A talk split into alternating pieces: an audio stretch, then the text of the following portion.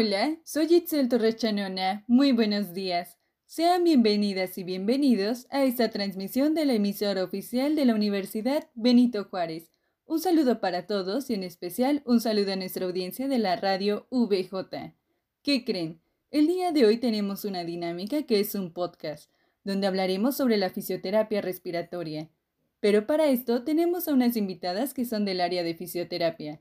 Démosle la bienvenida a Montserrat Zamora y Monse González.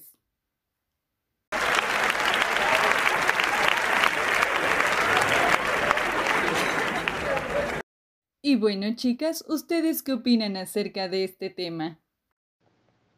Mira, Itzel, antes de darle inicio al tema, quiero darles una breve introducción acerca de qué es el sistema respiratorio.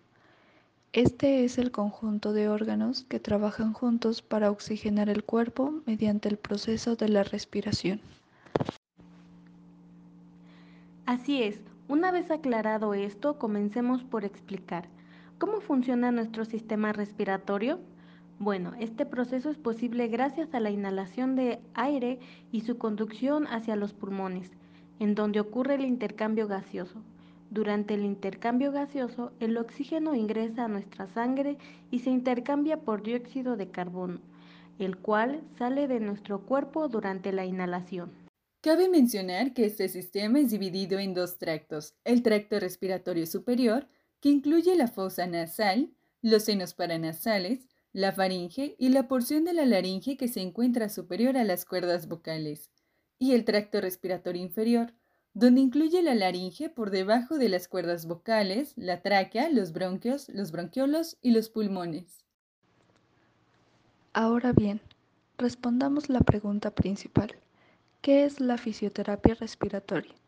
Dicha área consiste en un conjunto de técnicas que tratan las diferentes patologías respiratorias. Estos procedimientos se basan en un conocimiento exhaustivo del sistema respiratorio y tienen como objetivo primordial aumentar la capacidad pulmonar del paciente. Para esto, debemos tomar en cuenta que el tratamiento depende de las necesidades de cada paciente, tipo de enfermedad, estado clínico, edad e incluso la capacidad de colaboración, ya que esto puede repercutir en las técnicas a emplear con el objetivo de conseguir una relación ventilación-perfusión eficaz por medios físicos, fomentar la eliminación de las secreciones respiratorias evitando su acúmulo, así como también se intentará que por medio de la auscultación pulmonar se realice la técnica más adecuada para rehabilitar la función pulmonar y prevenir complicaciones. Está indicada para cualquier paciente, independientemente de la edad que tenga o de alguna patología respiratoria. Estas son muchas, pero las enfermedades más comunes que trata este conjunto de técnicas son fibrosis quística, EPOC, enfisema pulmonar, atelectasias, bronquitis, neumonía y asma. Cabe destacar que la fisioterapia respiratoria no solo está recomendada para tratar este tipo de patologías, sino que es deseable para aquellas personas que desean aumentar su capacidad pulmonar, como los deportistas. También es muy útil para tratar enfermos neuromusculares y muy efectiva como parte de la rehabilitación de una cirugía tóraco-abdominal.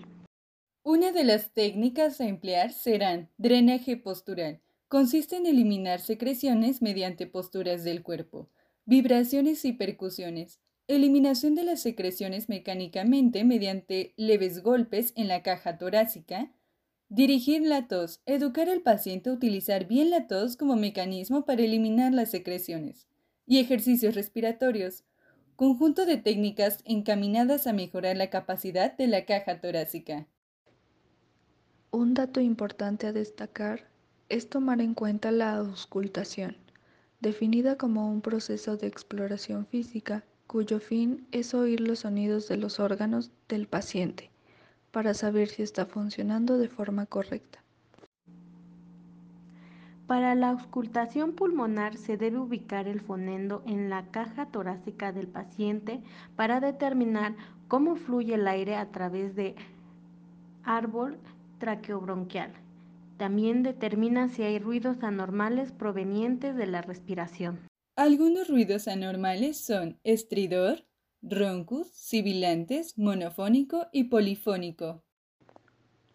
No obstante, los ejercicios respiratorios tienen como finalidad que el paciente tome el control de su respiración, se relaje y aumente la capacidad de sus músculos involucrados, los cuales pueden ser 1. Respiración diafragmática. Se trata de un proceso de respiración lenta, inspirando por la nariz y expirando suavemente por la boca. 2. Expansión torácica. Esta práctica consiste en inspiraciones largas con una breve apnea y una expiración lenta. Y 3. Compresión torácica. Se ejerce presión sobre el tórax para ejercitar los músculos implicados. Expiración forzada. Esta técnica combina la respiración diafragmática y ejercicios de expansión torácica con expiraciones forzadas. Estos ejercicios no deberían ocasionar ningún tipo de dolor puesto que son leves y un poco invasivos. La frecuencia debe ser constante, aunque el ritmo lo marca el propio fisioterapeuta dependiendo del cuadro clínico del paciente. Hablando de dosificación al ejercicio, los parámetros de tiempo serán 12 semanas de 3 a 5 veces por semana de 40 a 60 minutos tomando en cuenta fase de calentamiento, fase de entrenamiento y fase de enfriamiento. Sí, Itzel, lamentablemente se nos ha acabado el tiempo, pero antes de despedirnos me gustaría decirles que la fisioterapia respiratoria brindará los siguientes beneficios. 1. Evita y reduce el riesgo de infecciones pulmonares. 2. Mejora la 2. Mejora la adaptación al esfuerzo, es decir, reduce la sensación de fatiga ante los esfuerzos realizados y disminuye la sensación de falta de aire. 3. Mejora los niveles de oxígeno en sangre. Y 4. 4. Mejora el intercambio de gases en el alveolo. Refuerza la musculatura respiratoria dado que se ejercita y así mejora el rendimiento reduciendo la fatiga. Mejora la elasticidad de la caja torácica evitando la rigidez y que aparezcan deformidades en el tórax. Conlleva la mejora de volúmenes y capacidades pulmonares. Disminuye la fatiga en pequeños y medianos esfuerzos, reduce la sensación de la falta de aire y genera una correcta reeducación de la ventilación. Gracias, nos escuchamos en la siguiente transmisión de la emisora oficial de la Universidad Benito Juárez.